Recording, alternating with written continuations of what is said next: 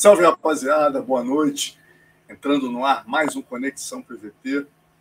Hoje a gente recebe aqui o campeão do Bellator, peso leve, Patrick Pitbull Freire. Como é que você tá, meu? Fala, Marcelo. Fala, galera. É, tô bem.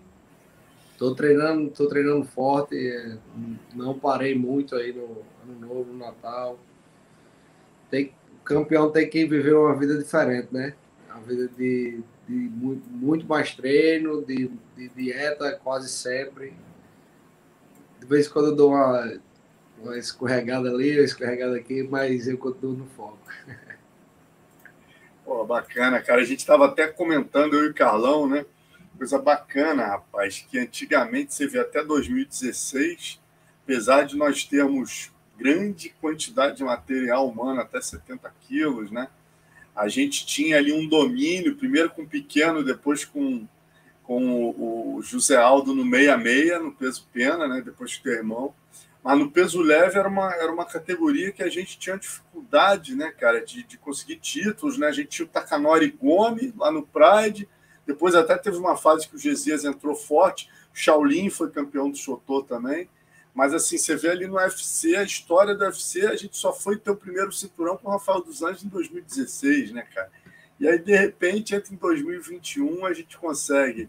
O teu irmão já tinha, mas você, Raul Schmanf, Charles do Bronx e o Roberto Satoshi, né, meu irmão? Quer dizer, fecharam de todos os lados, Brasil absolutamente dominante na divisão de 70 quilos. Como é que você vê isso? É, Marcelo, é, eu também achava, sei lá, não estranho, mas eu, eu parava para pensar assim, ficava imaginando por que o Brasil não tinha não tinha esses cinturões nas grandes organizações, né? Qual era a diferença, o que que o que que estava faltando? É como você falou, os brasileiros a, a, gente brasileiro, é, a nossa estatura é uma estatura média, é uma estatura que não, não tem muita gente peso pesado, né? A genética brasileira, a estrutura média brasileira é de cara de 1,80m, 1,70m, ali, um metro, né, nessa média. E no Nordeste a galera é um pouco menor. A galera que tem aí é 70, 66, 61, a galera mais levinha. E agora, 2021, a gente tem a gente está dominando geral, está batendo em todo mundo. É, fico, fico muito feliz por isso, fico muito. Boa, é histórico, é uma coisa histórica, né? É, fico feliz ainda mais porque eu sei que um desses quatro brasileiros aí é, foi meu parceiro de treino aí por muitos anos da Tinogueira, que é Raul. Me ajudou muito em, em vários camps no Rio de Janeiro, da Tinogueira. É, o cavalo de guerra é bruto pra caramba, meu irmão. O cara tem uma força da porra.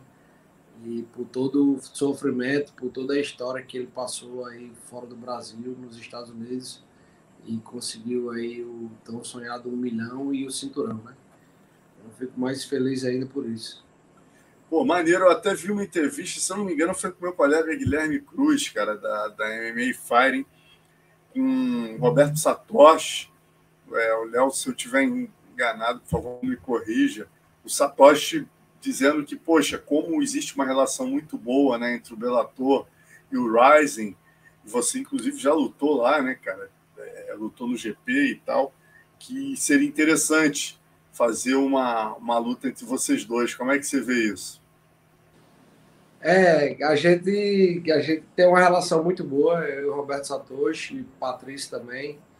Quando eu fui lá no Japão lutar, que infelizmente ele perdeu lá na, no torneio, ele ficou triste pra caramba, a gente deu vários conselhos para ele, trocou muita ideia.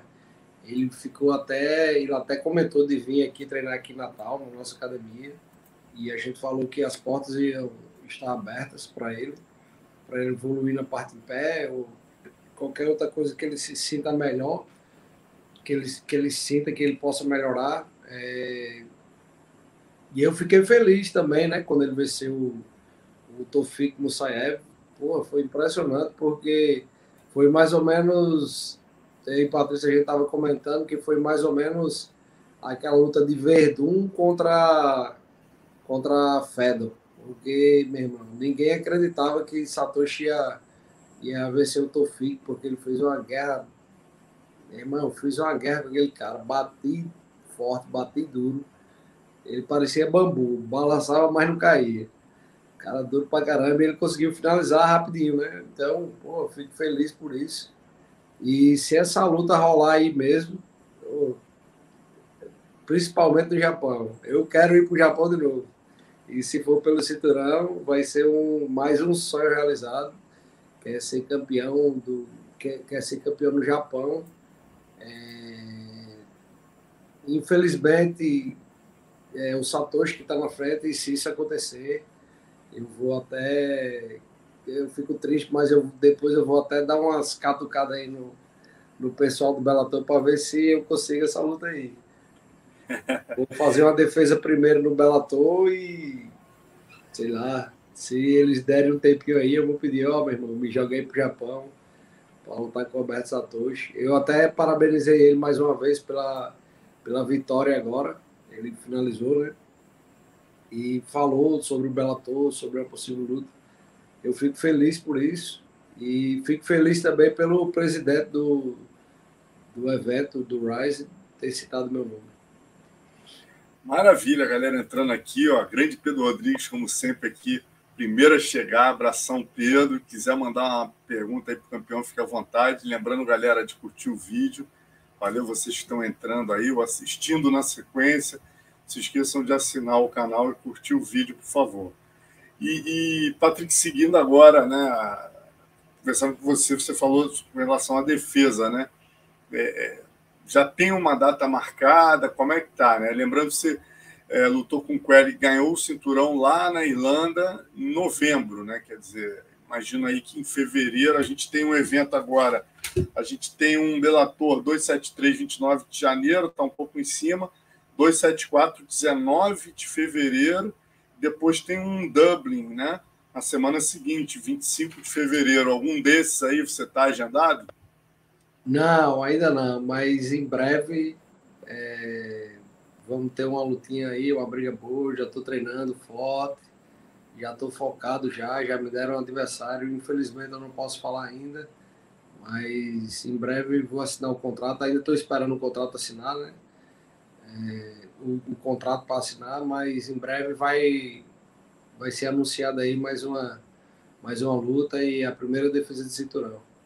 E eu acho que depois da primeira defesa de cinturão é quando a gente vai ter tem a, a oportunidade e, e pode bater no peito que é um verdadeiro campeão, né? depois da primeira defesa de cinturão. Então, estou ansioso aí pela defesa de cinturão e para bater mais um.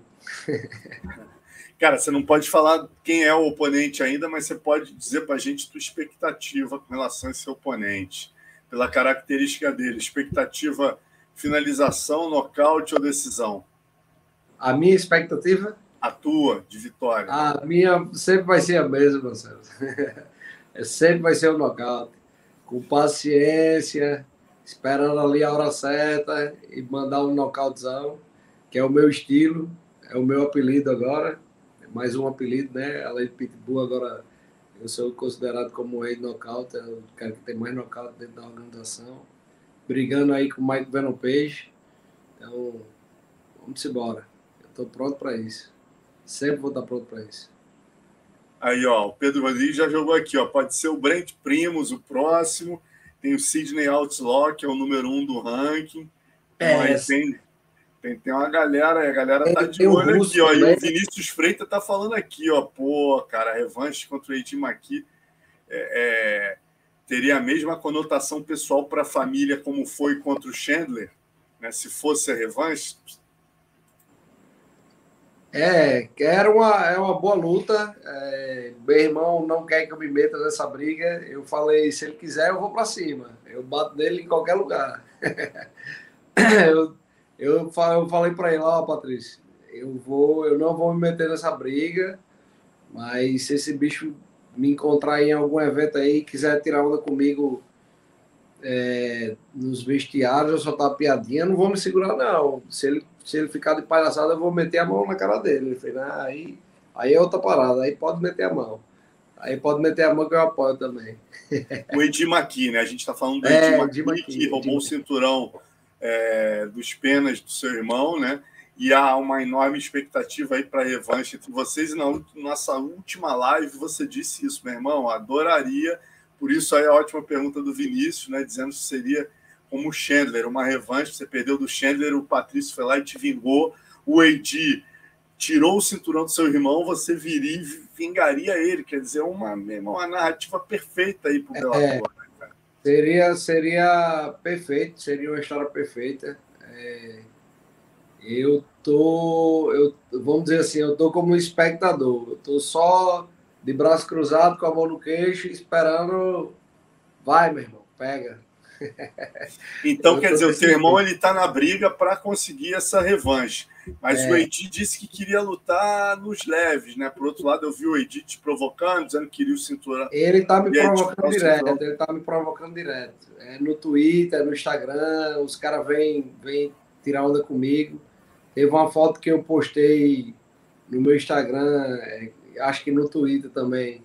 Eu atendendo o celular e com o cinturão nas minhas pernas e me perguntei assim, Bellator, quem é o próximo? Meu irmão, veio Edim aqui, Brent Primos, todo mundo mexer comigo. E, e, então teu irmão disse para você não se meter nessa briga. Deixa isso, aí, essa é uma parada que eu que vou resolver. Ele é guloso, ele é guloso. Ele é guloso. ele, não, não, ele não quer que eu me meta na briga dele, não. e, e, e, quer dizer, expectativa pro teu irmão, assim, cara, ele já tá treinando, quer dizer, você lutou em novembro, teu irmão lutou em julho, né? Ele perdeu o cinturão com o Edir aqui em julho. Ele já está aí há uns seis, quase sete meses parado. O bicho deve estar tá agoniado, né? Com certeza, Marcelo, com certeza. Ele treina todo dia, ele treina duas vezes ao dia. Todos os dias ele está na academia treinando, fazendo preparação física também. É, tá numa dieta ali para também não, não, ficar tão pesado, não dar aquela relaxada. Mas eu e o Patrício, a gente, a gente desde, desde, pequeno que a gente tem, esse, vamos dizer assim, essa disciplina de treinar diariamente. A gente nunca relaxa, a gente nunca tá zero de treino. Então, o Patrício ele tá mais que focado aí na, na revanche contra o Edim aqui. E eu tô atrás dele. Eu tô coladinho aqui, ó. Se ele, se ele abrir espaço, eu ultrapasso. Eu, eu vou para cima. Mas como é que você vê aí? Quer dizer, como é que você imagina o Belator trabalhando essa questão, né? Porque pelo histórico do teu irmão, eu acho que é mais do que justo, é muito difícil o Belator negar essa revanche ao seu irmão, até porque teu irmão mandou muito bem ali, né, cara? Já deu uma ventilada ali na internet, ó, meu amigo. Eu agora não tenho mais a cláusula empreendendo, posso virar free agent aí, né? E aí, pô, eu acho que o Scott Cook deve ter falado, meu amigo, se eu não der revanche pro cara, eu posso perder o cara, né? Então, como é que você vê a cabeça do Bellator? Obviamente, não te pedindo para dizer o que, que o Bellator vai fazer, mas como você imagina que o Scott Cooker deva estar tá pensando com relação a essa revanche do seu irmão com o Edir McKee? É, o Bellator ele tem, ele tem várias opções. Se ele quiser, se ele é, quiser colocar outras pessoas para lutar contra o Edim aqui, mas eu acho que se ele for fazer isso, ele só vai estar tá jogando, só vai estar tá alimentando Edim aqui. É, eu acho que o único cara que tem a possibilidade de chegar ali e tomar o cinturão de AJ é Patrício mesmo. Eu não vejo não vejo ninguém assim tão expressivo, que tem experiência, que tenha um bom jogo em pé, muito perigoso, e um bom jogo de, de, de queda, de jiu-jitsu que possa pegar Edima aqui. Para mim, o cara mais completo o cara mais perigoso e com mais chance de vencer e tomar o cinturão é Edir. Então, eu acho que se o Bellator quer isso, quer ver uma verdadeira luta é, Talvez Edima aqui, não sei, não vou falar que ele está correndo, que ele é um lutador, mas de não querer um treinamento pesado, de não querer uma luta muito perigosa que ele possa arriscar de perder o cinturão. Talvez ele tá, deve estar tá dando uma rodeada aí, uma, uma volta, sei lá, ele está demorando muito. Ele está tendo alguns problemas de contrato, está tendo alguns problemas de renovação, está brigando com, com a organização. Então, vamos ver aí qual é, quais são os próximos passos do próximo capítulo da novela. Te pedir só para falar um pouquinho mais alto. Pitbull, você está um pouquinho longe do, do microfone. Você está mais perto. Ah, melhorou, melhorou bastante, cara. Bom, deixa eu ver as perguntas da galera aqui. Ó. Boa noite, gigante. Patrick, qual técnica que você acha que os lutadores brasileiros precisam praticar mais para ter melhores resultados nas competições fora do Brasil? Nutri-esportivo funcional. É, eu acho que o que os brasileiros precisam mais é a parte de wrestling. É, os caras, os americanos, o, o, resto da galera, os russos, vem muito forte com o wrestling. Se você parar para pensar, é, Khabib, que é o melhor de todos, o cara, ele não é um excelente trocador, mas se o cara se preocupa com as quedas dele e fica um pouco com a guarda baixa ali, esperando a queda, ele vai atacando, vai metendo porrada, e na hora que ele quiser levar para o chão, ele leva. Então, você domina o que você quiser. Você, se o cara vai estar tá na expectativa de você levar a luta para baixo, para o chão, ele vai meter a porrada, ou então se ele for querer meter a porrada, ele vai levar a luta para o chão. Então, é, eu acho que o wrestling, os brasileiros eles precisam treinar bastante o wrestling. É uma diferença muito grande. Você se sente mais confortável para lutar em pé contra um, contra um wrestler. Você pode ir para cima sem medo de cair, mas também não é só o wrestler defensivo. Que eu acho que a maioria do, dos brasileiros treinam, que é o wrestling de, defensivo. Eu acho que deve ser um wrestling ofensivo. Um wrestling para derrubar, um wrestling para dominar a luta, para ir para cima e fazer o jogo igual o dele, porque é só isso que, que fazem os caras pararem é um, é um, é um wrestler ofensivo. Gleison Tibal contra Khabib foi a maior prova disso. E você e teu irmão, né, cara? Isso sempre foi um diferencial de vocês. Vocês buscaram dois estilos que não eram tão ortodoxos no MMA, né? Um foi o wrestling, com o Eric Albarracin. Quando vocês chegam na time Nogueira encontram o Albarracin, eu lembro que eu ia lá, o Albarracin falava, pô, os únicos caras que treinam wrestling como se deve treinar wrestling aqui no Brasil, sem preguiça, são os irmãos Pitbull. Sempre elogiou vocês e a evolução de vocês desde lá de trás e depois com o Mano Santana, quando vocês engatam no karatê e o karatê passa a ser um dos diferenciais de vocês, né, Patrick? É, a gente tem que. Na verdade, assim, Eric, é, ele conseguiu me mostrar com provas, é, mostrando que o Wesley realmente é muito é muito especial no MMA. Então, por isso que eu dou essa opinião, porque, meu irmão, se for parar para analisar, os caras, é, Caim Velasco é do wrestling, é, Khabib é wrestling, a maioria dos caras são wrestling. Então, meu irmão, é, não é inevitável você pô, querer lutar e, e não treinar wrestling vai ficar jogando guarda pro cara, não existe.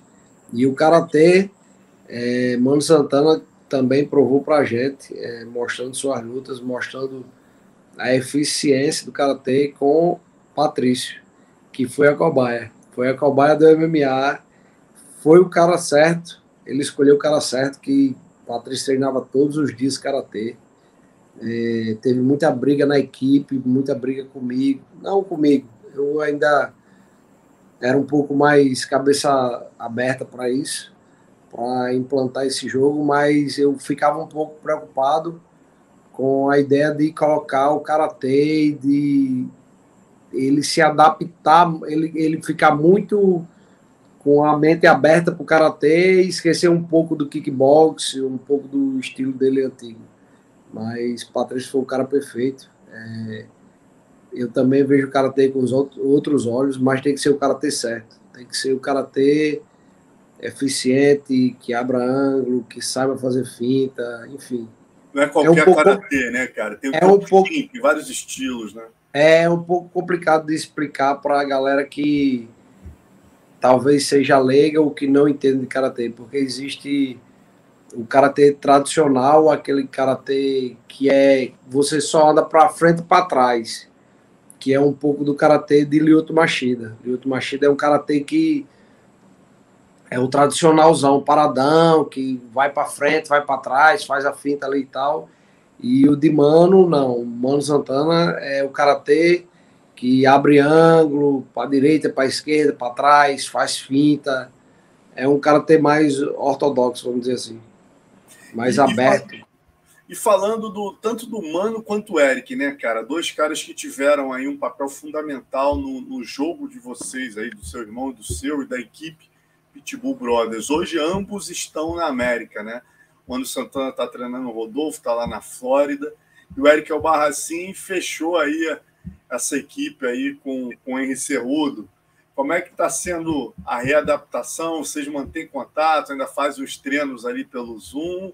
Ou, ou, ou, ou, substituíram os profissionais aí por outros? Não, substituir não tem como substituir esses caras. Esses caras, é, Mano Santana é um cara muito dedicado no que faz. Ele, ele, ele mesmo se cobra com ele mesmo para fazer uma análise, para passar um treino.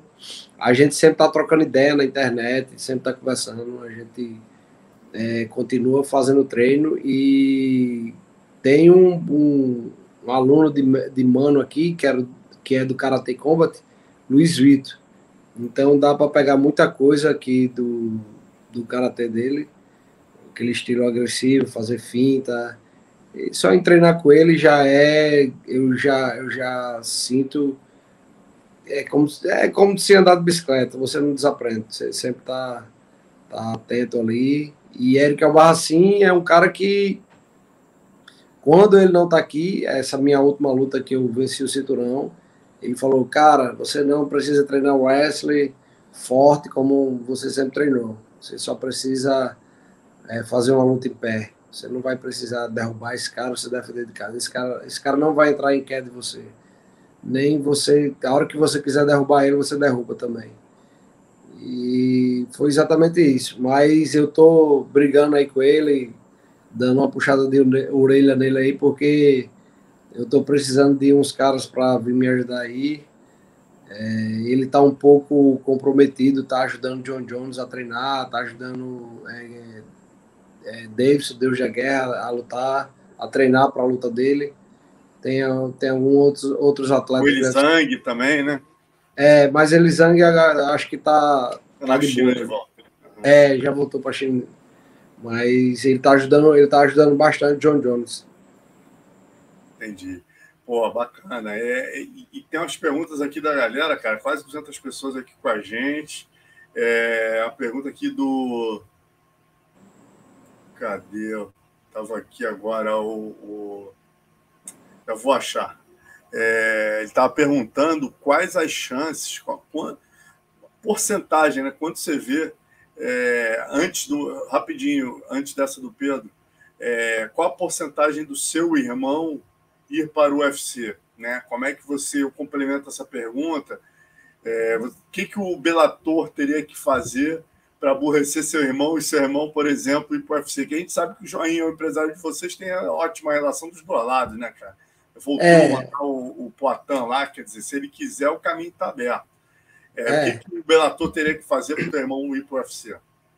Rapaz, o Bellator ia ter que fazer muita raiva, viu?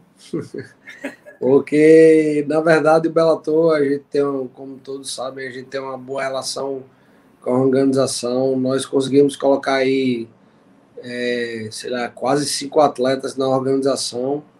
E se vacilar, a gente coloca, vai empurrando mais. Se vier para o Brasil ou para Natal, a gente consegue empurrar mais uma galera para lutar, para pelo menos fazer uma ou duas lutas aí na organização. É, eu acho que para isso acontecer, o Bellator teria que colocar meu irmão na geladeira, ou sei lá, querer baixar a bolsa dele, alguma coisa do tipo, que não é o caso. Então, probabilidade da gente ir para o UFC, por enquanto, ainda é mínima.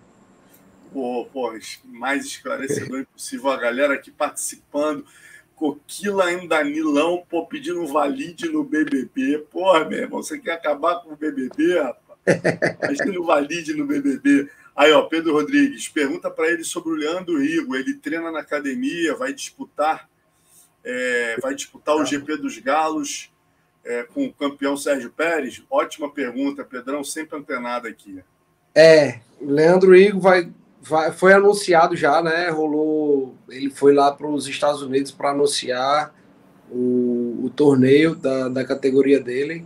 É, ainda não tem adversário, acho que a, a, data vai ser. A data não, o adversário ainda vai ser sorteado. É, Leandro Rigo, meu irmão, é um cara que não para de treinar, é um cara que a gente tem que estar tá quase fechando as portas da academia para ele não entrar, porque é, os professores, pronto, agora tem muita gente para lutar nos próximos meses. Inclusive, quem está aqui em Natal, que vai lutar mês que vem, é PP que foi da, do UFC. É, é, então, o professor falou assim: ó, quem for lutar, vai para esse tatame aqui. Aí foi, sei lá, quase 10 cabeças. Caramba. Leandro Igor, Leandro Igor, toda vez que fala assim, quem for lutar, vai para esse lado aqui. Ele sempre quer. ele sempre quer estar desse, desse lado. Ele quer fazer base, quer fazer piano, quer, quer estar treinando forte. Mas os professores agora estão segurando, ele está ouvindo bastante, mas em breve aí ele, ele vai estar tá lutando, vai estar tá fazendo sua primeira luta no torneio. Pô, Valendo um milhão. Ô, oh, rapaz, olha que beleza. É. o melhor de tudo. Tem grande, eu vejo como um grande, eu vejo como um grande cara que possa vencer esse um milhão aí. Agora, o Léo tinha colocado também outra do Pedro, né? Uma menina também que tem se destacado aí, Léo. Eu vi alguma coisa sobre Lara, só não vi a pergunta. Lara, é. O Pedrão mandou aí, eu não sei se foi o Pedro, Léo, se você puder é, voltar a essa. Mas foi uma pergunta sobre ela, né? Se puder falar. É, aí, ó. Pergunta para ele sobre Lara Joane, né? Que treina na Pitbull Bros. Essa garota é uma promessa. Fez uma luta dura contra a Vanessa Porto. É, e Lara fez uma luta muito dura. Eu acho que ela poderia ter vencido se ela ouvisse um pouco mais. Ela tem toda essa chance, toda essa probabilidade de vencer a luta. Ela é muito forte, ela bate duro, ela tem um jiu-jitsu muito bom. Ela, meu irmão, é um animal, é um animalzinho. É forte pra caramba. Ela, eu não gosto de comentar treino sobre coisas do treino, não, mas teve um acidente aí com ela que ela bateu com a, no sparring de MMA com a luvinha no rosto da menina e afundou essa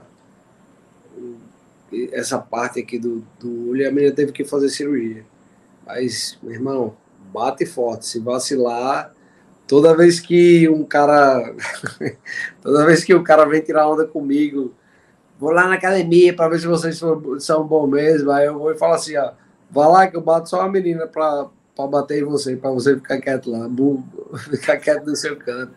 E é exatamente Lara, porque a academia também tem outras meninas muito, muito, muito duras aí. Tem uma menina que é do Karate Combat, tá passando um tempo aqui também na, na nossa academia, Érica, é, tá evoluindo bastante. Tem Stephanie, que é outra karateca de Fortaleza que treina MMA, luta MMA e agora assinou um contrato. Foi até o Shinzo, que é, virou empresário dela agora, conseguiu essa luta aí no Karate Combat. Tem Jéssica também, tem, tem uma galera boa. E, e, o, e, o, Barão, cara, como é que tá aí? Qual é a possibilidade? A última vez que conversei com ele, ele disse que tinha uma ótima relação né, lá no, no PFL. É, pô, como é que pô, ele duas, dois eventos seguidos, né, cara, cancelado, cara treinado, o cara viajou para os Estados Unidos, pô, no dia da luta praticamente foi sabendo que não ia lutar. Como é que estão as expectativas para ele? É, Barão, como eu já comentei aqui e comento com a galera, Barão é um cara muito duro, velho. É um cara muito forte. É, acho que há umas duas semanas atrás eu vi um sparring dele com o Leandro Igor, que foi bonito de assistir. É, Barão tá tá bem mais forte, bem maior, é bem maior do que tanto de altura quanto de estrutura muscular do que Leandro Igor. Mas nesse dia, para mim, foi o sparring mais bonito que eu vi da academia. Foi a transição ali de, de queda, de, de jiu-jitsu. Os caras cansados e não parava.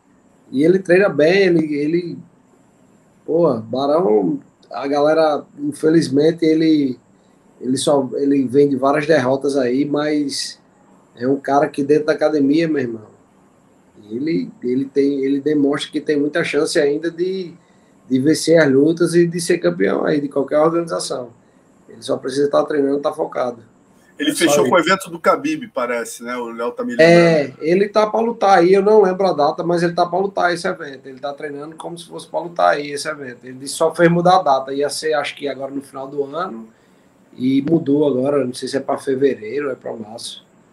Então tem uma galera. E tem o Reinaldo também, né, cara, que é campeão do evento lá na África do Sul, né? É. Tem o Gugu também, que arrebentou, fez um lutão com, com o Anthony Johnson. É, Reinaldo, Reinaldo é um cara que ele ele me ajuda e ajuda a Patrícia para praticamente todas as lutas, porque é um cara que dá muito calor, ele vai para cima mesmo, não tem medo de nada, não tem medo de queda, não tem medo de porrada. Então é um cara que ajuda muito a gente, é um cara que parte para cima mesmo. Então, e acho que em breve aí ele deve estar trocando de evento. Oh, que boa notícia. que maneiro, que maneiro. E, e, o Gugu, cara, como é que tá? O Gugu, o Gugu é, é, um talentoso. Chegou aí, chegou aí um, um grandão aí, porra, quase o tamanho dele para dar uma fortalecida no treino, né? Porque é, um, é uma categoria muito difícil de ter treino. Aí chegou um campeão brasileiro aí de queda de braço, faixa roxa de uma filial nossa, que é muito bom de jiu-jitsu e tá melhorando em pé, tem uma força bruta da porra, tá ajudando ele aí também nos treinos cara mamute, o apelido dele. E Gugu é muito talentoso. Provavelmente ele, acho que daqui a dois, três meses ele tá com luta marcada. Ele já tá treinando, ele já tá treinando como se fosse luta marcada. Acho que avisaram a ele alguma coisa para ele ficar treinando, que vai rolar alguma coisa, não sei.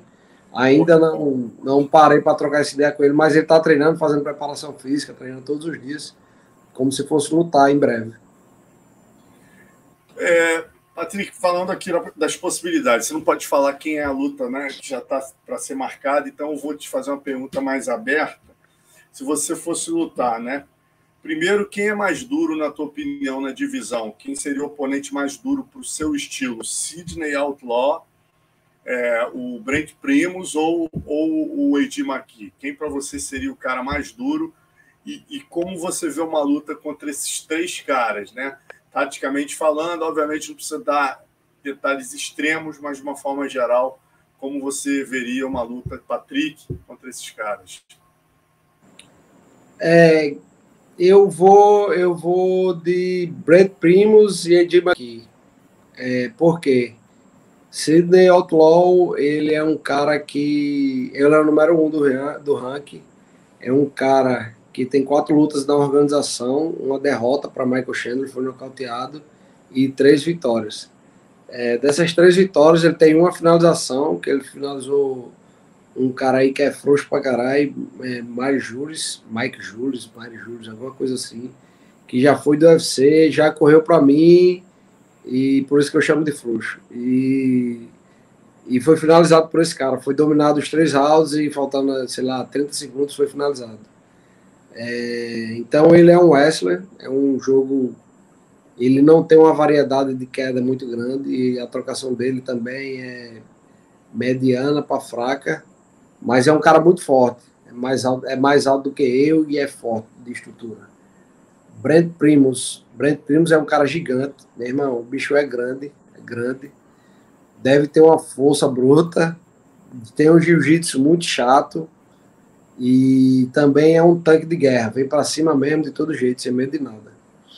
A parte de queda ele não é tão bom, mas pela estrutura física, pelo tamanho, pelo jiu-jitsu que ele tem, ele é perigoso. Já foi campeão, né? Tem um, deu um chute ali na perna de Michael Chandler que ficou com o pé mole.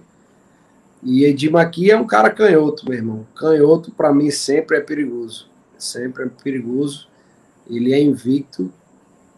É, tem vários knockouts e várias finalizações, finalizações, mas na categoria de cima eu não sei se ele se cria muito, porque a galera a galera é diferente. não é tão. Não é desmerecendo a categoria de baixo, né? De, de 66, mas é diferente. Os caras recuperam o peso, vai pra, vão para 80 quilos, 82. Tem uma força bem maior, a velocidade é maior, a explosão é maior, a resistência é maior. Pô, é tudo diferente. Eu, é, Marcelo, eu vejo até outros caras aí que não são top 5 da, da, da minha categoria que são muito perigosos. Tem uns russos aí, meu irmão. Primo do Khabib, tu tinha falado, né? É, esse daí eu não, eu, eu não, não boto muita fé nele, não. Ele é muito grandão, gosta de chutar muito. Com certeza tem um Wesley chato. Ele não. Eu acho que ele tá fazendo umas lutas aí mais em pé, já para não. Para ele se sentir confortável e evoluir na parte de pé. Mas eu acho que o forte dele é o Wesley. É, ele, ele tá fazendo essa luta em pé aí, chuta muito, porque é um cara longo. A trocação da parte em pé de mão mesmo também não vejo muita coisa. Mas tem outros ursos aí que eu não lembro o nome agora. Tem dois ursos aí da categoria que teve um que lutou com o Brent Primus, acho que venceu o Brent Primus. Na verdade, ficou só amarrando ali. E eu não lembro na época se eu achei que Brent Primus ganhou pelos foi eu achei que Brent Primus ganhou pelos ataques que ele deu por baixo. E esse russo ele ficou, ele derrubava e ficava só amarrando. Esse cara é muito chato. E tem outro também, que eu não lembro do nome, esses nomes são difíceis pra caramba, esses russos. Que é. Esse que você falou é o Islam Amedov, né? Rapaz. Islam Amedov é o que perdeu do Brent Primos na decisão Split Decision. Que Primos perdeu, né? É, exatamente. É, isso aí é um. Isso aí é um. Tem outro também. Tem outro aí que treina na América Top Team também, que é, é, é um cara muito duro, é completo. É, tem uma. Ele, ele, ele, tá no, ele tá no ranking aí, ele tá, tá entre os 10. Ah, mas só para eu entender, então, daqueles três nomes que eu te dei, quem é o mais Primos duro? e Maqui. Primos é o, mais, é, o, é o mais duro, o Maqui é o segundo e o Sidney Outlaw é o terceiro. É. Nessa ordem. Não posso subestimar Sidney, é um cara que é especialista no arte, mas assim, se for juntar todas as armas que ele tem, é, o que tem menos arma, né? Então... Pô, maravilha. Deixa eu te perguntar agora algumas, algumas lutas, né, cara? Por exemplo, o, o, como é que você viu essa possibilidade do Michael Venom Page aí, né, contra o Yaroslav Amusov aí? Meu irmão, esse russo, ele eu vi ele de perto, né? Ele até comentou que queria vir treinar aqui em Natal também e tal. Eu falei que a academia estava aberta. É, aparentemente não é um cara grande, ele é um pouco mais alto que eu, é um cara fino, os ombros meio, meio fino assim. Mas o cara é campeão, né, meu irmão? É, tem um wrestler bom, tem a trocação boa. Mas vendo o Page, bicho, eu não consigo analisar e não consigo ver é, exatamente definir o que ele é, né? Ele é um cara que se movimenta muito bem.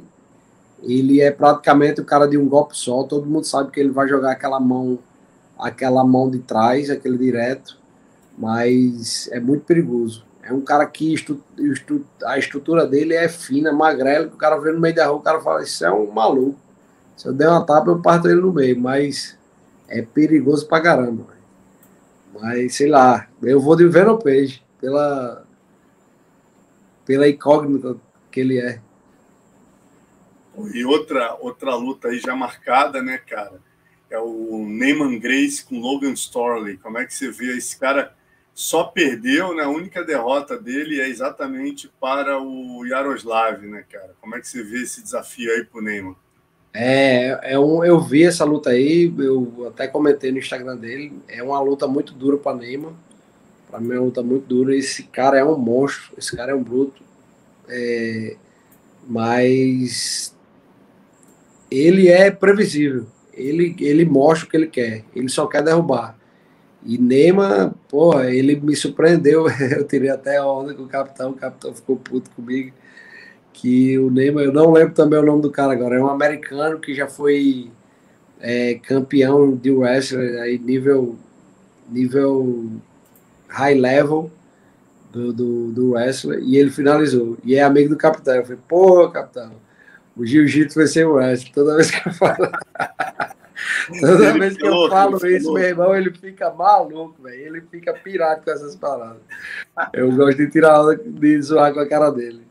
Aí ele inventa um bocado de desculpa, fala que foi sorte, fala que foi isso, mas é uma luta muito difícil. Eu vou, eu vou de Damon Grace, meu irmão, mas ele vai ter que treinar duro, velho. Vai ter que treinar pra caramba, porque esse cara aí é problema, véio. é forte, muito forte, tem um preparo físico gigantesco também, coisa de wrestler, né? Não sei como ele tá na parte de pé, se ele não tiver evoluído na parte de pé, vai ser, vai ser bom para Neymar. E, e, cara, mudando aqui um pouquinho para o UFC, como é que você vê as duas possibilidades do campeão da tua divisão dos leves, do UFC, que é o nosso Charles do Bronx? É, ele pediu o Conor McGregor, mas é, quem está na fila ali na frente é o Justin Gate. Como é que você vê essas duas possibilidades para o Charles do Bronx? É, eu acho que, assim, pelo que Charles falou e o que eu estou vendo na, na, na, mídia aí, né? É, lutar contra o McGregor, todo mundo quer lutar, porque sempre rola uma grana muito boa. É, mas mesmo o McGregor vindo de, sei lá, duas, três derrotas, ele é um cara extremamente perigoso por ser um cara canhoto. Ele se movimenta muito bem. É, Para mim, a única chance de Charles do Bronx vencer ele é a partir do, do terceiro round. Se for aí primeiro, segundo round, eu aposto, eu aposto em McGregor. É um cara muito perigoso, coloca muito bem a mão e sabe nocautear sabe, sabe a distância, sabe, pô, sabe matar. Ele é um matador nato. Mas vem de derrota, não sei aí. Se Charles do Bronx quer fazer uma grana, eu acho que é uma luta boa para ele. Mas tem, tem que melhorar em alguns aspectos de Pô, eu vou movimentação de cabeça, por exemplo, o Carlão bateu muito nessa questão e ele mesmo reconheceu que Movime... tem que movimentar mais a cabeça. Não só a cabeça, Marcelo. Ele ele é um cara que quer lutar, né? Ele quer brigar, ele quer ir para cima.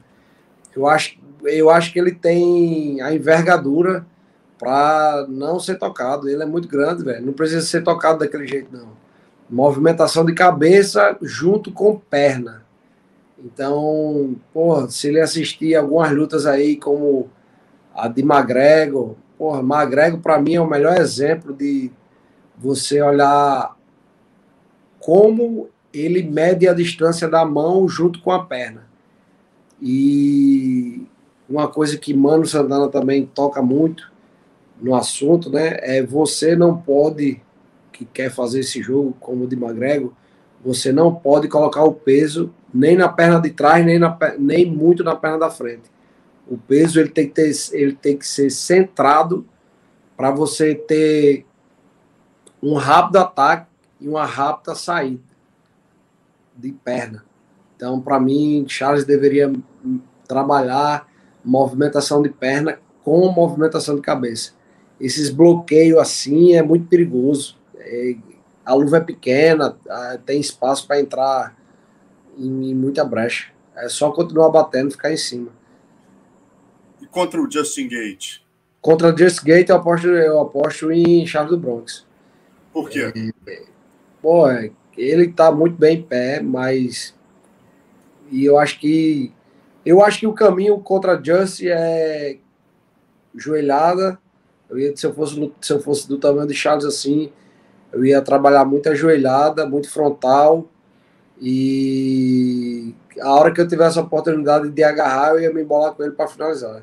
Porque Charles é um, é um povo, é gigante, tem uns braços muito longos, tem as pernas muito longas e é muito difícil de segurar um magrelo daquele jeito ali, que é bom de jiu-jitsu. Isso aí, a galera do jiu-jitsu, qualquer outra pessoa que entende de luta sabe que um cara bom de jiu-jitsu grande, com as pernas longas, com o braço longo, triângulo de mão, guilhotina, triângulo de perna, armlock, a variação, a variação de finalização de, de golpes é imensa. E ele é muito bom nisso. Você acha o Makachev o pior desafio para ele na divisão ou você colocaria o, o McGregor ainda como um desafio mais difícil para o Charles? É, são estilos diferentes, né, Marcelo? É, Makachev, se ele for fazer o jogo aí, com certeza ele vai querer fazer um jogo parecido com o de Khabib. De derrubar e ficar amassando ali. E não ser finalizado. E Magrego é. Eu acho que Charles, sei lá, pela. Talvez pelo orgulho que ele. Pelo orgulho e pelo sentimento que ele vem fazendo agora, pela história que ele vem fazendo agora, o cara fica com orgulho de querer bater de querer nocautear, de mostrar que é melhor, né? Então eu acho que ele leva um pouco de desvantagem por causa da movimentação e dos golpes bem colocados de McGregor. Mas contra o Makachev, se ele for também, se ele partir para se embolar no jiu-jitsu, atacar mesmo, é, tentar dar um Miguel ali que vai derrubar é, para pegar as costas, igual como ele fez com o Poirier, eu acho que ele, eu acho que ele pega o Russo também. Só não pode querer ficar trocando e ficar no, com o Wesley na defensiva. Eu acho que ele tem que dar um Miguel ali que vai querer derrubar e partir para a finalização. Pô, aproveitando tua análise em pé aí diferenciada, cara, como é que você vê, por exemplo, o confronto entre o Alex Poitin e o Bruno Blindado? É, Marcelo, eu vou de Poitin.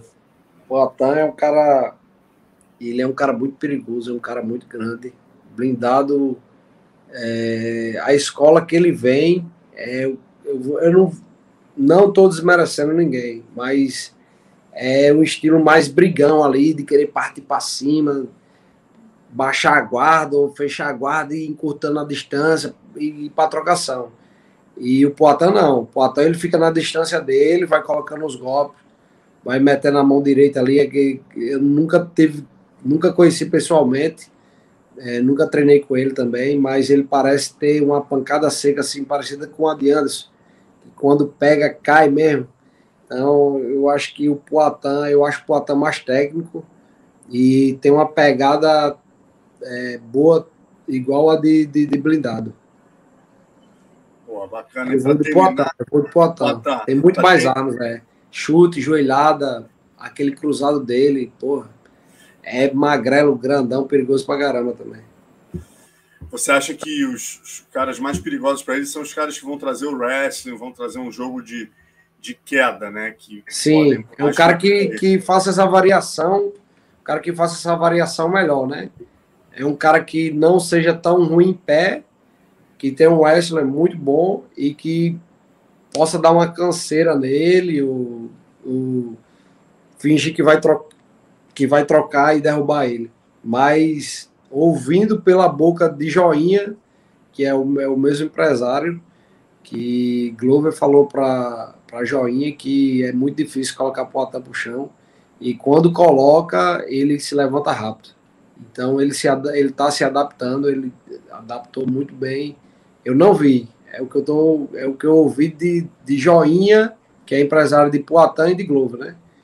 Então, não vi nada disso. É, são apenas informações que rolam entre a gente, que ele está muito bem, que essa parte de US dele, quando ele cai, ele já levanta rápido. Ele tem, ele tem tamanho para isso, né? E se ele tiver é, técnica e inteligência para se levantar, então eu acredito que ele aprendendo isso aí, meu irmão, vai dar trabalho para muita gente. O Glover, o que, que você espera contra o, o o Giri Pro, o, o Giri Prohaska? Meu irmão, é uma luta difícil. Aquele, aquele é polonês, né? Ele, ele lutou, é, ele lutou, é, ele lutava é no Rise. Tcheca, né? É, meu irmão, aquele cara é perigoso, velho. Ele vai para cima. É, porra, eu vou torcer pro brasileiro, eu vou querer estar com o brasileiro, mas esse cara é um problema, velho. Ele é muito agressivo, muito perigoso. Nocauteador, tem uma raça gigantesca. Minha torcida, meu coração sempre vai ser brasileiro. Mas esse cara é sinistro. Esse cara é sinistro. Sinistro. Para a gente terminar, cara, eu queria a tua opinião só sobre o Chandler, né? Que é um cara que te venceu, depois perdeu pro teu irmão, tem toda uma história com a família Pitbull, né? E aí ele entrou no UFC fazendo duas grandes lutas, perdeu ambas, mas fez duas grandes lutas e agora parece que deve enfrentar o Tony Ferguson. Como é que você viu essa entrada dele no, no, UFC. Fala um pouquinho do que você espera se realmente for confirmada essa luta dele com o Ferguson. É, eu, eu vi essa notícia aí, ele trocando algumas farpas com, com o Ferguson. Na verdade, acho que era o Ferguson que estava mexendo com ele, né? É. Que era na cabeça dele.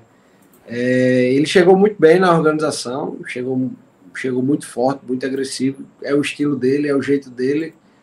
Mas eu acho que ele, como sempre, andou falando as besteiras demais, andou falando muita merda. É um cara que é muito arrogante, muito prepotente. E talvez. É, talvez não. Se, se Ferguson lutar como lutou as últimas vezes, ele vai atropelar. Ele vai nocautear Ferguson. Vai acabar com a vida dele.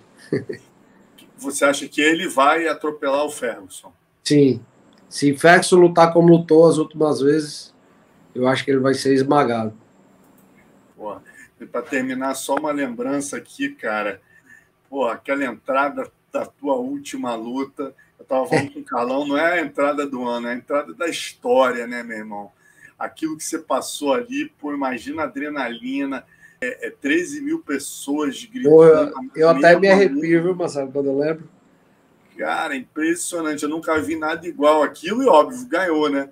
Já ganhou é. aí no Sherlock, em todos os lugares, ganhou a, a, entrada do ano. Foi realmente algo inacreditável. Pa, passou de longe daquela do Paulo Paulo Thiago no UFC Rio 1, né, cara? Tropa de elite, que a galera cantou, mas no teu caso a galera não parava de cantar. Não parava. Quando a luta começa, a galera continua cantando.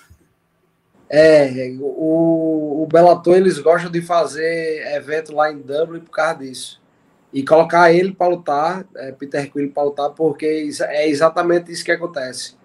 A torcida, ele é de Dublin, a torcida é.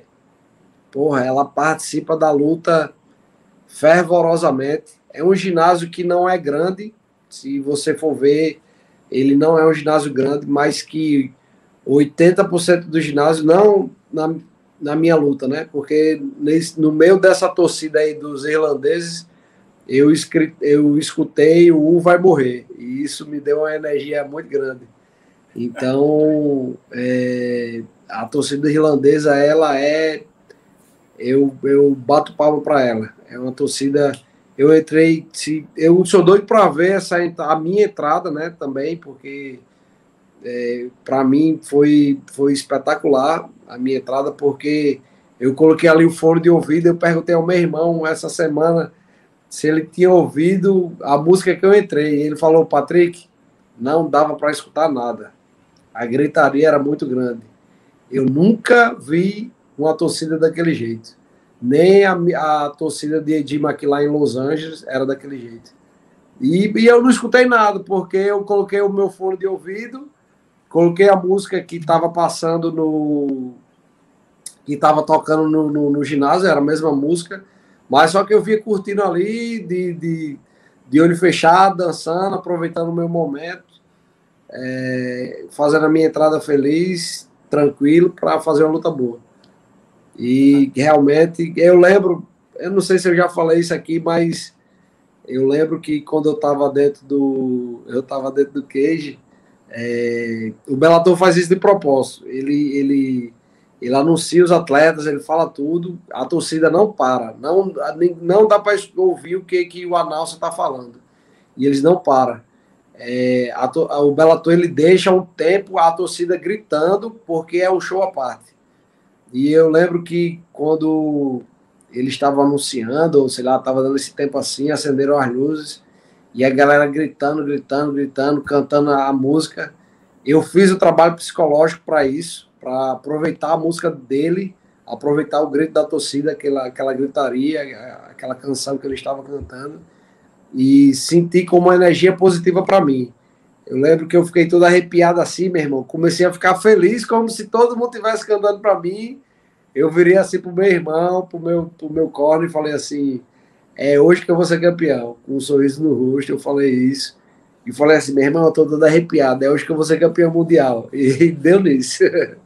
Que maneiro, cara. E só para terminar também, eu fiquei curioso que eu te acompanho aqui nas mídias sociais e depois, né, parece que você, você tinha prometido ali que ia tomar um chopp lá com os irlandeses e tal. Ia te falar isso, como é que foi a, como é que a galera te recebeu ali, né? A Irlanda, a Irlanda é meio parecida com o Brasil, uma torcida bem bem calor, bem, bem latina, né, meu irmão? Bem, é. Os é... caras são brigão, são brigão. E como é que foi lá e depois, como é que foi as férias com a família, logo depois desse cinturão histórico? É, assim, antes da luta eu achei que. Eu, eu pensei em sair algumas vezes do hotel, mas estava um frio muito grande, eu estava com medo de ficar gripado. Eu não saí. É, eu fiquei com medo, assim, de rolar alguns estresses nessa questão aí, porque a torcida irlandesa é muito brigona, o, o país é muito brigão. Depois da luta, eu fui dar uma volta lá e eu vi que rolava muita briga na rua, do nada assim.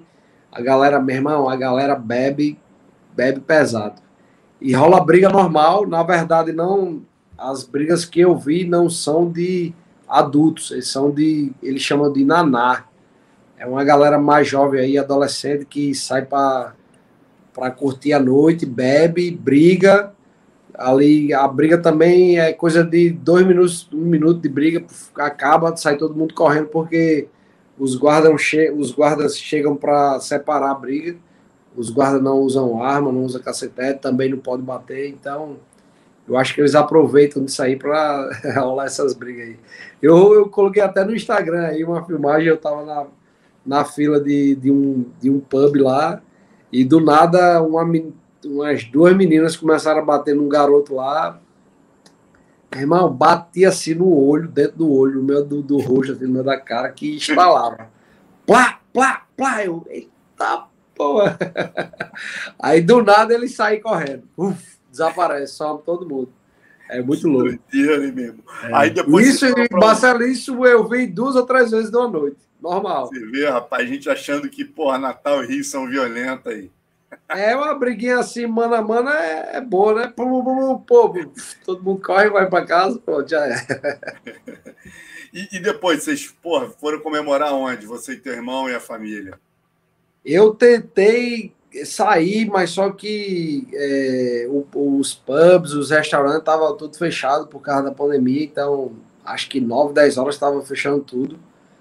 É, eu aproveitei todas as fotos, as coisas que eu postei no meu Instagram foi foi dentro do hotel. Eu tentei também o, o bar fechou cedo lá, acho que fechou 11 horas ou meia-noite.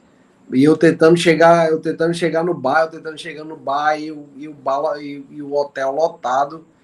A galera pedindo para eu tirar foto, já tava todo mundo embriagado já do evento pedindo para tirar foto. Eu falei, porra, meu irmão, não vou conseguir tomar uma cerveja, velho, não acredito. Aí quando falou assim, ó, vai fechar em 10 minutos, pronto. Eu, quando eu vi que eu não ia chegar mais no bar, quem chegava perto de mim com um copo de cerveja para tirar foto, eu tomava e bebia.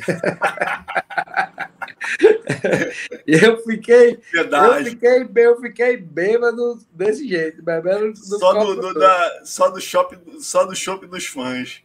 Só que teve, teve, teve, na verdade, foram dois irlandeses, né, que ficaram me abusando e tirando, tirou mais de duas, três fotos comigo. Eu falei, meu irmão, me dá essa porra pra cá. E tomava dos caras, os caras, não, não, não, me dê pra cá, meu irmão, vocês não deixaram beber. Aí eu fui bebendo, depois eles conseguiram bebida, cerveja lá no bar de alguma forma, o bar já tava fechado. Aí depois bateu aquela velha fome, né? Depois da luta, aí eu pedi, sei lá, mais 5, 10 pizzas, aí os caras estavam lá de bobeira, eu falei, bora, meu irmão, bora comer pizza com a gente. Os caras, sério que você tá chamando a gente para comer pizza? Eu falei, porra, eu bebi da bebida de vocês, agora eu tô chamando vocês para comer pizza. Eles ficaram felizes pra caramba. Que maneiro, porra. Legal, porra, tipo, obrigado aí por nos receber. A ideia era um papo de meia hora, mas, meu amigo, contigo não tem é. jeito. É nunca, nunca, nunca é de meia hora, sempre é uma hora, uma hora ainda é pouco. Oh, e a galera ainda contribuindo aqui, mandando umas perguntas maneiríssimas. 250 com a gente, galera. Vamos curtir o vídeo aí. Valeu. Abraço para todo mundo aí. Obrigado, tipo, obrigado, irmão. Dá um abraço no teu irmão aí. Em breve a gente volta a te perturbar quando tiver a luta confirmada. Simbora. Valeu, Marcelo. Valeu, galera. Fiquem com Deus. Até mais. Um abraço. Valeu.